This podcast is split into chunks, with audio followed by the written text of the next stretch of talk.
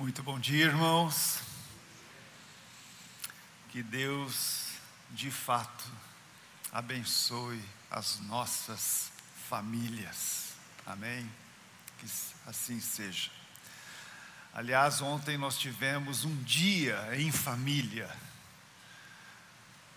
Ah, porque nós nos reunimos na nossa casa as diversas famílias da nossa igreja e formamos uma grande família, família memorial, num dia que eu diria assim, surpreendente, no mínimo. Quem veio sabe. Porque era, era assim, uh, o nosso plano era que fosse um sábado em que nós vamos, fôssemos passar um dia todo aqui, ah, aproveitando todo o nosso espaço maravilhoso que nós temos, nós temos um gramado, nós temos árvores, nós, e então a ideia era ah, nos espalhar por esse gramado com as tendas e com guarda-sóis e cadeirinhas e cestas de piquenique e participar de muitas atividades, de jogos, de brincadeiras, de uh, dinâmicas, haveria atividades para todas as idades, e, e assim exigia, naturalmente, um dia perfeito, né? o dia perfeito, ah, nem ah, chuva e nem sol demais, porque quando o sol sai queima, né? e aí é muito calor, né? então nós assim estávamos nessa expectativa. Quando eu acordei bem cedinho ontem, eu já ouvi o barulho da chuva. Aquela chuvinha leve. Eu falei, ai, ai, ai, ai, ai, como é que será o nosso Unidos na Vila? e aí foi dando o horário, 10 horas, a chuva foi passando, o tempo foi ficando mais firme, as pessoas foram chegando, foram se acomodando pelo gramado, foram instalando as suas tendas, os seus guarda-sóis, as suas cadeirinhas, e parecia assim que de repente estava se formando o dia perfeito. E estava legal demais. E aí começaram as brincadeiras, os jogos e as atividades e os bate-papos, todo mundo batendo muito papo aí, as crianças correndo para um lado, para o outro, era uma muito legal. Aí chegou mais ou menos a hora do almoço, as, as pessoas começaram a comer, abrir as cestas, pegar os seus sanduíches, as seus, suas frutas, seu suco, seu refrigerante, e começamos a comer. E de repente, a coisa ficou feia. Não veio uma chuvinha, veio uma enxurrada. Foi muita chuva, foi uma correria. Eu acho que Deus olhou lá de cima e falou: Não é unidos na vila? Então vamos reunir essa turma aí. E todo mundo se teve que se juntar, se espalhar aí pelo debaixo dos das coberturas, nas salas, cada um foi encontrando o seu, e foi muito legal. As famílias, os grupos, as pessoas, uma barulheira, todo mundo conversando, batendo papo, rindo, achando divertido, a criançada rolando por essa grama molhada ali, uma festa. A gente acha que o sucesso de um evento ele depende das condições perfeitas. Quando tudo está perfeito, então as coisas foram foi um sucesso. Mas eu diria que ontem foi um dia de sucesso. Porque, sabe por quê? Porque para mim sucesso ele se resume numa palavra: contentamento. Quando nós estamos contentes, satisfeitos de estar participando de algo e participamos de todo o coração, com alegria, então nós temos o sucesso. E foi isso que aconteceu. As pessoas estavam satisfeitas de estarem juntas aqui. Então foi muito legal, nosso primeiro Unidos na Vila, e nós já estamos planejando que todo quinto domingo do mês nós queremos ter uma experiência como essa. Vamos sempre inventar alguma coisa diferente, mas sempre tentando usar o domingo para estarmos juntos, passar o domingo juntos, comermos juntos, divertirmos, compartilharmos as nossas vidas, termos esse tempo gostoso em família. É a casa, é a nossa casa. Vamos curtir a nossa casa, tá bom, gente? Foi muito legal.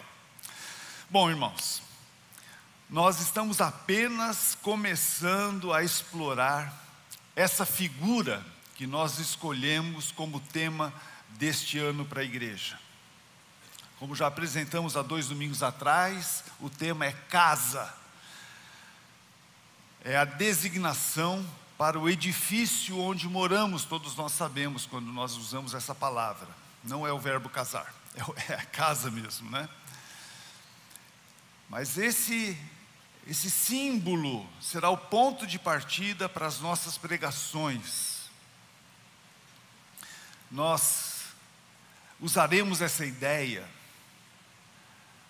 principalmente no sentido figurado, naturalmente, para explorar ao máximo a ideia da, que a casa pode trazer para nós e as, as diversas aplicações que nós podemos fazer para a nossa vida pros, tanto pessoal como a nossa vida comunitária, nosso relacionamento com Deus, enfim, nós vamos explorar ao máximo essa figura.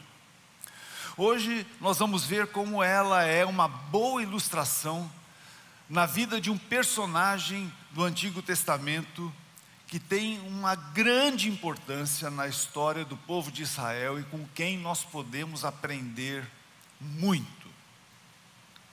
Eu estou me referindo a Josué, o homem que liderou a conquista da terra prometida, 40 anos depois do povo ser liberto da escravidão no Egito, depois de toda essa peregrinação, depois de todo esse tempo, Josué está à frente do povo para a conquista da terra prometida. A palavra casa é usada por ele já no final da sua vida, é quando nós vamos usar para a nossa mensagem de hoje. No final da vida de Josué, ele usa essa palavra casa, num discurso de desafio ao povo já estabelecido na terra. Eles já haviam conquistado, já haviam feito guerras, conquistado as cidades, a toda a região estava povoada pelo povo de Israel. E ele então reúne o povo e faz esse discurso. E é um, é um momento em que Josué leva o povo a dedicar-se, a colocar a sua vida consagrada a Deus como o único a ser adorado, como único a ser obedecido, como único a quem se consagrar. E nós vamos pegar o finalzinho do seu discurso, quando ele diz: Agora, pois, temam o Senhor e o sirvam com integridade e com fidelidade. Joguem fora os deuses que os pais de vocês serviram do outro lado do Eufrates. Quem sabe ele estava fazendo uma referência ainda a Abraão, quando saiu lá do outro lado do Eufrates, ou quem sabe uma referência a Jacó, quando foi para lá. E também acabou trazendo ídolos de lá. Serviram do outro lado do Eufrates. E no Egito, também uma nação idólatra, onde eles viveram mais de 400 anos. E sirvam o Senhor. Mas se vocês não quiserem servir o Senhor, escolham então hoje a quem vocês vão servir. Se os deuses a quem os pais de vocês serviram do outro lado do Eufrates, ou os deuses dos amorreus, tá? agora ele está falando uma referência às, aos povos que viviam ali em Canaã, na terra prometida, em cuja terra vocês estão morando agora. Não sei quanto a vocês, mas eu e a minha casa serviremos o Senhor. Eu e a minha casa está decidido Eu e a minha casa serviremos o Senhor. Eu creio que todos nós estamos entendendo o que ele está se referindo quando ele usa a palavra casa. Neste caso, é uma figura de linguagem para mostrar não a edificação de tijolos, de telhas, mas ele está se referindo a quem mora dentro dessa edificação, dentro da casa. Ele está falando, ele está se referindo à sua família, família de Josué. Eu e a minha família. Ele poderia ter dito exatamente isso. Eu e a minha família serviremos ao Senhor. Hoje, então, nós queremos conhecer um pouco a casa de Josué. Como que Josué foi um líder de sua família? Vamos tentar entender um pouquinho o que ele está querendo dizer aqui. E esse discurso, Josué está fazendo uma retrospectiva da sua vida, ele já é um homem de idade, e ele olha para trás, faz uma retrospectiva da sua vida, desde a saída do Egito até a concretização da missão que Deus lhe havia dado, a missão da sua vida, que foi a conquista e a posse da terra que Deus havia prometido aos descendentes de Abraão. E ele está dizendo qual foi o segredo do seu sucesso. E mais uma vez aqui, não é que tudo foi perfeito, mas houve um sucesso. Conquistar o que ele conquistou foi resultado do seu compromisso pessoal com Deus, que ele assumiu lá desde a sua juventude e o acompanhou até o fim da sua vida. O resultado do seu compromisso pessoal com Deus, esse compromisso inabalável que permaneceu ao longo de toda a sua vida.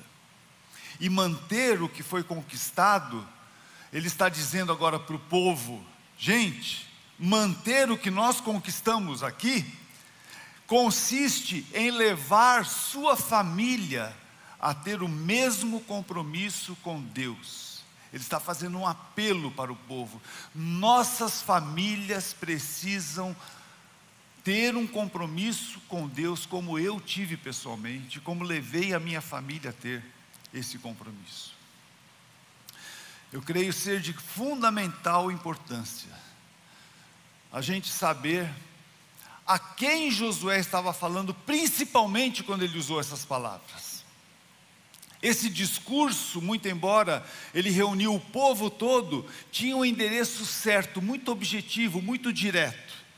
E nós vamos ver isso quando nós voltamos no capítulo anterior do livro de Josué, no capítulo 23, no início do capítulo, nós vamos ver a quem ele está dirigindo principalmente essas palavras.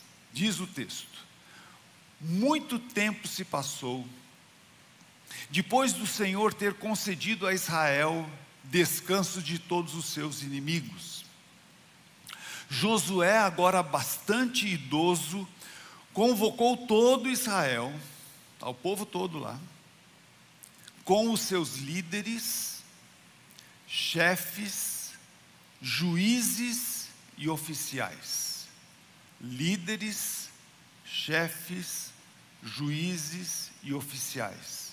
Então ele disse: Eu já estou bastante idoso, vocês viram tudo que o Senhor, o seu Deus, fez por vocês. O Senhor, seu Deus, lutou em seu favor contra os seus inimigos. ele está falando para um, para um grupo muito específico de pessoas, a liderança do povo. E ele está chamando a atenção para a liderança do povo a respeito de como eles conquistaram o que conquistaram. A resposta estava em Deus. Mas tudo começa com os líderes. Tudo começa com os líderes. E líderes são formados por outros líderes. Assim foi com Josué. A trajetória deste homem começou na sua juventude, seguindo um líder. Lá em Números 11, 28, nós vemos que Josué, desde jovem, foi um auxiliar de Moisés. Ele estava na cola de Moisés. O líder do povo era Moisés e ele estava ali junto com Moisés, aprendendo com Moisés. Ele sempre esteve ao lado de Moisés aprendeu com ele muitas coisas, com os erros que Moisés cometeu, com os acertos que Moisés cometeu. Ele foi vendo como Moisés agia, como ele se relacionava com Deus, como ele se tornou aos poucos um homem manso, que dependia de Deus em tudo na vida. Ele foi testemunha ocular das grandes e milagrosas intervenções de Deus por meio de Moisés. Ele viu tudo. Ele presenciou, por exemplo, as, dez pragas do Egito. Ele participou da abertura do Mar Vermelho, atravessou junto com o povo em terra seca, no meio daquelas colunas de água. Ele esteve à frente do exército do povo de Israel designado por Moisés para fazer vários combates e várias guerras. Ele, por exemplo, lutou na importante batalha contra os amorreus, quando Deus, a seu pedido, Josué pediu que o sol parasse, e o sol parou, para que ele pudesse vencer aquela batalha. Ele também fez aquela guerra contra Balaque. Balaque foi aquele que pediu a Balaão que amaldiçoasse o povo mas nada podia amaldiçoar o povo de Deus, e Josué estava liderando nessa batalha. Ele foi também aquele que liderou contra os Amalequitas, vocês se lembram bem, cuja vitória foi graças aos braços de Moisés, erguidos em intercessão, sustentados ali de um lado por Ur e pelo outro lado Arão. E lá, naquela ocasião, Josué viu Moisés, depois dessa, da vitória grandiosa que ele teve contra os Amalequitas, Moisés construiu um altar com este nome, Jeová Nissi. O Senhor é o nosso estandarte. O estandarte é aquilo que se levanta na frente e que mostra a principal arma, o, principal escudo que um povo tem e o, o, o estandarte do povo de Israel era Deus, Jeová Nissim, o Senhor é meu estandarte. E Deus mandou que fosse então, naquela mesma ocasião, escrita uma promessa que deveria ser lida para Josué, a respeito do futuro do povo. Isso está registrado lá em Êxodo 17, 14 e 15. Josué no início da sua vida, não se chamava Josué, o nome dele era Oséias. Oséias significa salvação. Mas Moisés, sabendo que ele deveria aprender algum, uma, a coisa mais importante da sua vida, mudou o nome dele para Josué. Josué significa Jeová é a salvação. Jeová é a salvação. Para que ele se lembrasse todos os dias da sua vida com esse novo nome dado por Moisés. Que aqueles sinais todos que ele acompanhou ao longo da sua trajetória com Moisés não foram feitos pela força do homem, mas foi pelo poder de Deus através de Moisés. Ele tinha que aprender isso como líder daquele povo. A força não está no braço de Josué, a força está na sua fé em Deus e no poder de Deus. E Josué está mostrando pelo seu exemplo que a liderança daqueles líderes, daqueles chefes, daqueles juízes, daqueles oficiais, deve começar na sua casa, na sua família, quando ele diz: Eu e a minha casa serviremos o Senhor. Prestem bem atenção, meus queridos irmãos, homens. É o homem da casa, passando para sua esposa, para os seus filhos, seu total compromisso de confiança em Deus. Tudo começa com o líder, homens. Sim, eu creio nisso. Eu creio que o líder da família é o homem. E essa não é uma mensagem machista. Tenho certeza disso. Porque é assim que Deus estabeleceu a hierarquia de uma família padrão, constituída de um marido, uma esposa e os filhos. É mais ou menos isso que o apóstolo Paulo descreve em 1 Coríntios 11, 13. Mas eu quero que vocês saibam de uma coisa, Paulo diz: o cabeça de todo homem é Cristo. O cabeça da mulher é o homem. E o cabeça de Cristo é Deus.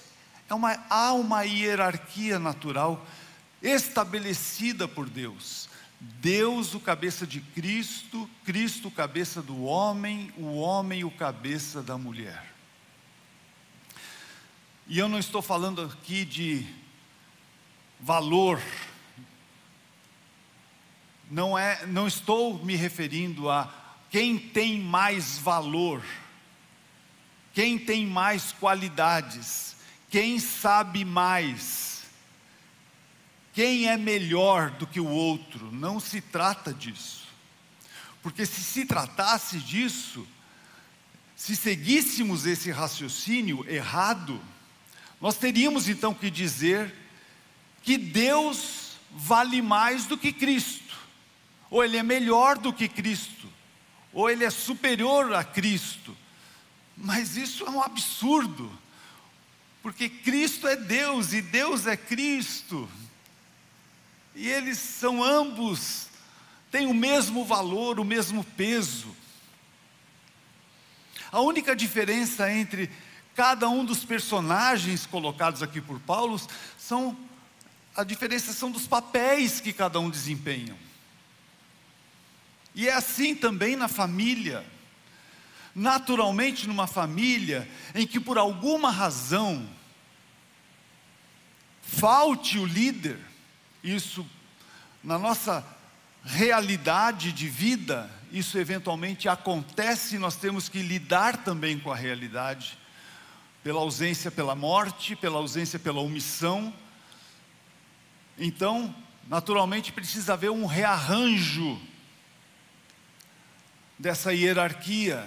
Alguém precisa liderar, uma família precisa ser liderada.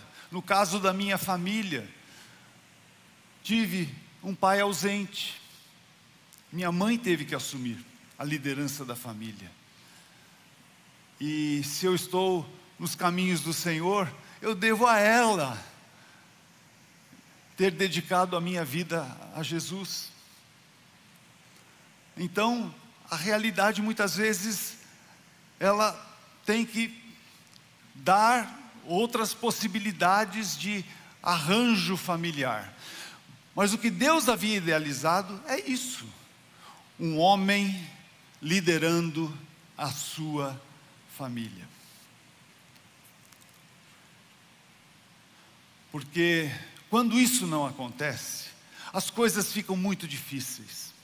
Há uma grande dificuldade para os demais membros de uma família manter o compromisso com Deus sem essa referência do líder da casa, do marido, do pai. É muito importante que ele tome a frente no seu compromisso com Deus, na sua devoção a Deus, na sua submissão a Deus na sua dependência de Deus. Ele então se torna, como líder da sua família, a referência para sua esposa, para os seus filhos. Ele foi delegado por Deus para ser o líder da família. E ele responderá a Deus pela sua liderança. Deus vai perguntar: então, meu caro mordomo, meu caro administrador, eu te dei uma responsabilidade. você cumpriu bem a sua responsabilidade, você se esforçou em ser o líder da sua família. Josué não negou, nem se omitiu de sua responsabilidade. Diante de todos aqueles líderes, ele abriu o peito, deu cara a bater, e ele afirmou categoricamente: Meus queridos líderes, eu e a minha casa serviremos o Senhor.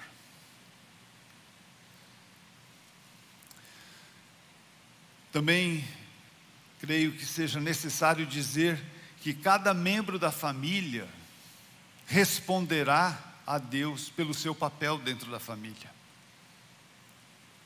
Se o líder da família está cumprindo o seu papel como líder, mas os liderados não estão, Deus não pedirá contas disto ao líder, pedirá contas a cada pessoa da família que não cumpriu com o seu papel. Cada um responderá diante de Deus por si mesmo. Filhos devem respeito aos pais, e eles responderão por isso. O grande desafio do líder é permanecer firme no seu propósito de servir a Deus se ele cumprir esse papel, ótimo, excelente, é isso que Deus espera. E ele deve fazer isso mesmo no ambiente hostil e adverso, mesmo no ambiente onde Deus é ridicularizado, é desprezado, mesmo onde não se crê em Deus. Ele deve dizer diante de todos: não importa, eu servirei ao Senhor. Eu farei de tudo para que a minha família sirva o Senhor. É minha responsabilidade e eu assumo isso publicamente, apesar de tudo. Assim foi para Abraão e depois para Jacó, do outro lado do Eufrates, uma região pagã, mas Abraão ouviu a voz de Deus e obedeceu a Deus. Jacó, apesar de todos os seus descaminhos, se rendeu, lutou com Deus e foi rendido por Deus e se tornou uma bênção. Assim foi para eles no Egito, assim foi para eles agora em Canaã, sob a liderança de Josué. Em cada um desses lugares não havia temor de Deus, mas o povo, através da, da sua confiança na palavra, na revelação de Deus, foi se mantendo dependente de Deus em todos esses lugares, porque é no meio de gente que não teme a Deus, é no meio de gente que serve a outros deuses, é que o líder da família demonstra de fato o seu valor. É ali que Josué, no meio do seu próprio povo, numa região pagã, é ali que Josué os desafia a temer o Senhor e a servi-lo com integridade e com fidelidade. É neste mundo em que nós vivemos, neste mundo que invertem que inverte a ordem estabelecida por Deus, como nós vemos, esse mundo de, é, desacredita de Deus, não obedece a Deus, não crê em Deus, não obedece à palavra de Deus. É neste mundo que nós devemos agir como Josué. É neste mundo que nós devemos ouvir o que Josué teve a dizer para aqueles líderes, como nós vemos em no capítulo 23, 6. Ele diz: esforcem-se ao máximo para cumprir cuidadosamente tudo que Moisés escreveu no livro da lei. Não se desviem dele, nem para um lado, nem para o outro. E no versículo 11: dediquem-se com empenho a amar o Senhor, o seu Deus. Veja como ele usa expressões enfáticas aqui, olha só. Esforcem-se ao máximo cuidadosamente, dediquem-se com empenho. Há uma intencionalidade, há uma proatividade, há, um, há uma dedicação que deve ser colocada na nossa liderança. Não se trata de uma atitude relaxada,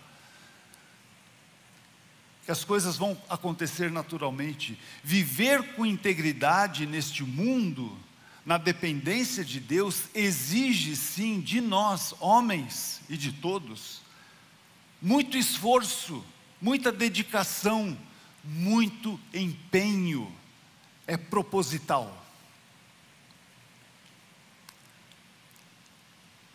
Para quem se, se decidir a fazer isso, pode estar certo, contará com a ajuda e com o poder de Deus a seu favor. Mas a decisão e a disposição é de cada um de nós. Nós temos que tomar essa decisão. Ninguém mais. É você que tem que tomar essa decisão. E haverá ocasiões em que até os os nossos próprios companheiros de jornada, os de dentro da nossa própria casa, porque há um mundo ao nosso redor que não teme a Deus, mas às vezes dentro da nossa casa haverá aqueles que não confiam em Deus e tomarão um rumo contrário à vontade de Deus.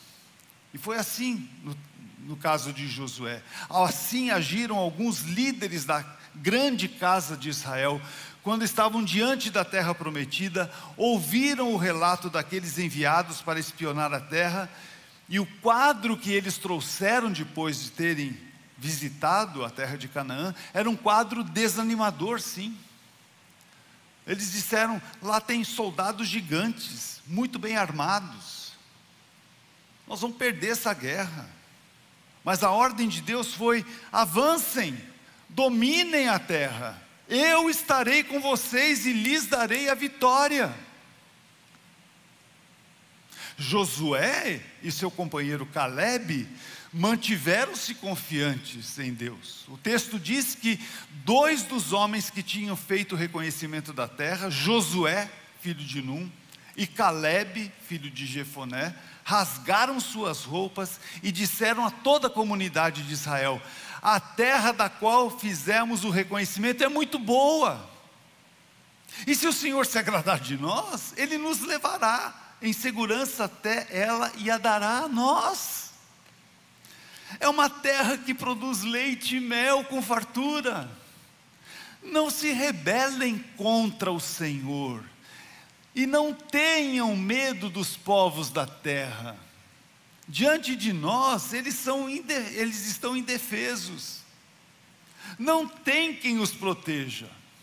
Mas o Senhor está conosco, não tenho medo deles. Josué e Caleb, líderes do povo.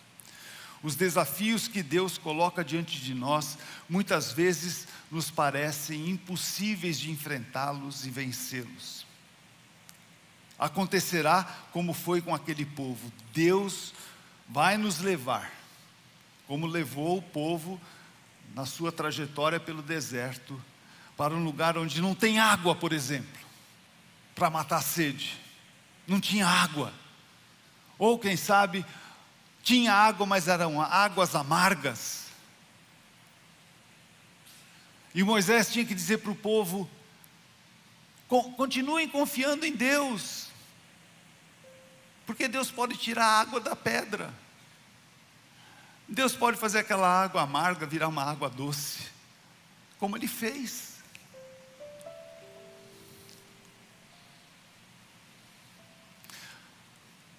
Mas no nosso meio sempre haverão os pessimistas que rapidamente deixam de confiar em Deus e algumas vezes levam inevitavelmente consigo os que têm pouca confiança em Deus.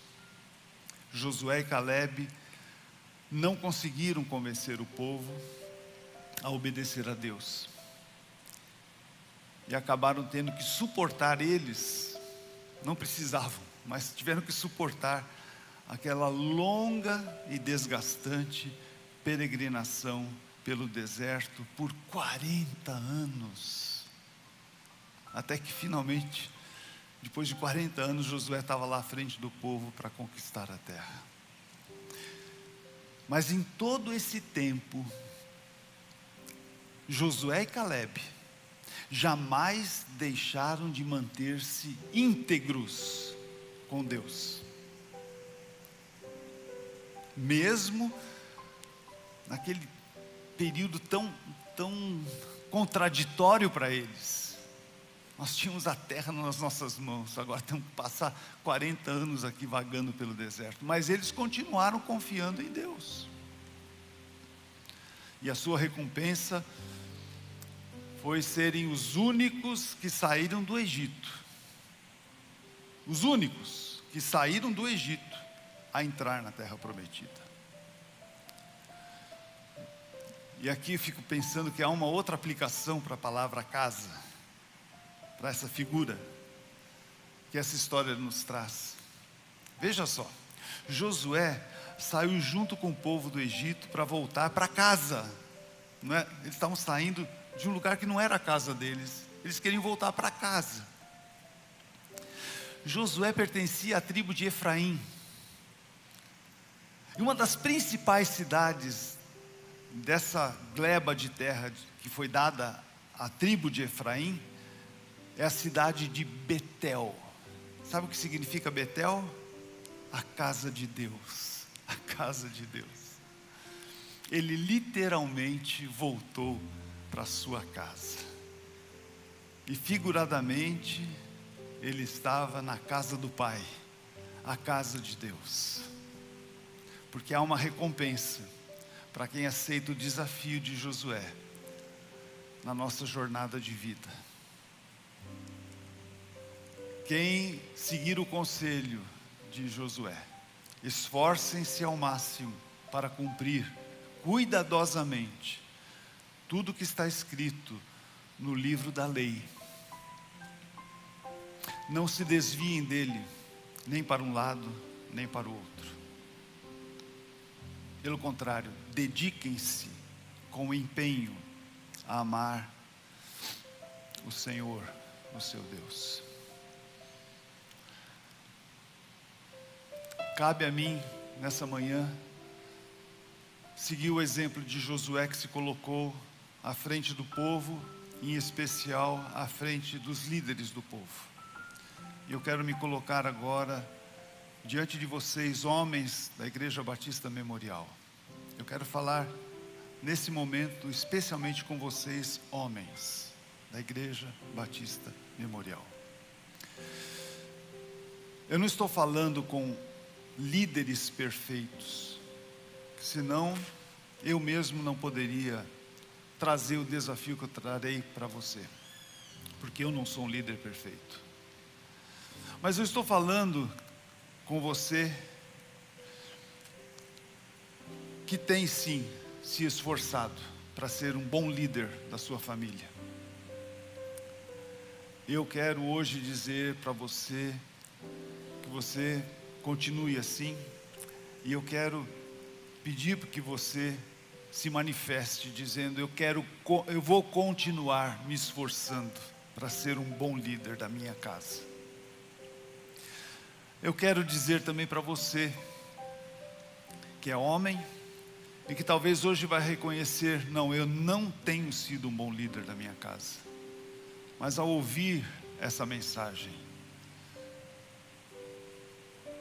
eu aceito o desafio de Josué de me esforçar da melhor maneira possível para me tornar um líder, um bom líder da minha família. Eu falo com você que nem é casado ainda homem, rapaz, que quer formar uma família. E você vai dizer hoje: Olha, hoje eu estou tomando a decisão de buscar a Deus, me preparar com muito temor a Deus e dizer: Eu quero ser um líder, um bom líder da minha família, a ter uma esposa e me dedicar a ela. E eu quero dizer uma coisa que havia me ocorrido, que nem fazia parte da minha mensagem. Homens, líderes de família, eles não, não foram colocados lá para serem servidos pelo resto da família. Homens, nós não podemos ser líderes tiranos da nossa família, em que nós mandamos e as pessoas têm que obedecer. Eu mando a minha esposa, ela me obedece. Eu mando os meus filhos, eles me obedecem. Não é assim. Nós temos o exemplo de Jesus. Ele veio e disse: Quem está cansado e sobrecarregado, vinde a mim, porque eu vou aliviar o peso. Homens, nós vamos ter que ser como Jesus, líderes que servem, que aliviam o peso da esposa, dos filhos. Nós somos colocados para serem líderes servos. É como Paulo diz que é a relação de Jesus com a igreja ele, ele faz o máximo, amando sacrificialmente a sua noiva, e não deixando que ela tenha manchas vermelhas de nervosismo, de irritação com ele, e nem tenha rugas de preocupação, porque não sabe o que vai acontecer naquela casa sem um líder. Não, é um líder que se dedica a servir a sua esposa e aos seus filhos. Eu quero fazer esse apelo para os homens da igreja. Para quem já está sendo um líder dedicado, quem está se esforçando, para quem quer se esforçar, para quem quer se preparar, para quem é avô e também é um líder da sua família. Eu quero fazer esse apelo para você. E eu quero que você sinalize para mim que você está tomando esse compromisso com Deus hoje de manhã, ficando em pé agora. Eu vou pedir que todos os homens fiquem em pé, por favor. Amém. Então tem uma proposta para fazer para os homens hoje. As esposas, as mulheres, as crianças, os jovens, os, as moças, as meninas vão nos ouvir agora, tá? Eu quero fazer um grande coro de homens aqui, tá bom? Nós vamos fazer uma oração de dedicação. E eu quero só ouvir a voz dos homens nesse momento. Nós vamos dizer para Deus: Deus, o Senhor é o Rei da minha vida, o Senhor tem autoridade sobre a minha vida, e eu quero fazer de tudo para obedecer o Senhor. Senhor me deu um papel na minha família e eu quero fazer o máximo para cumprir o meu papel. Portanto, Deus, reina em mim, reina no meu ser e reina no meu lar. Amém? Vamos cantar.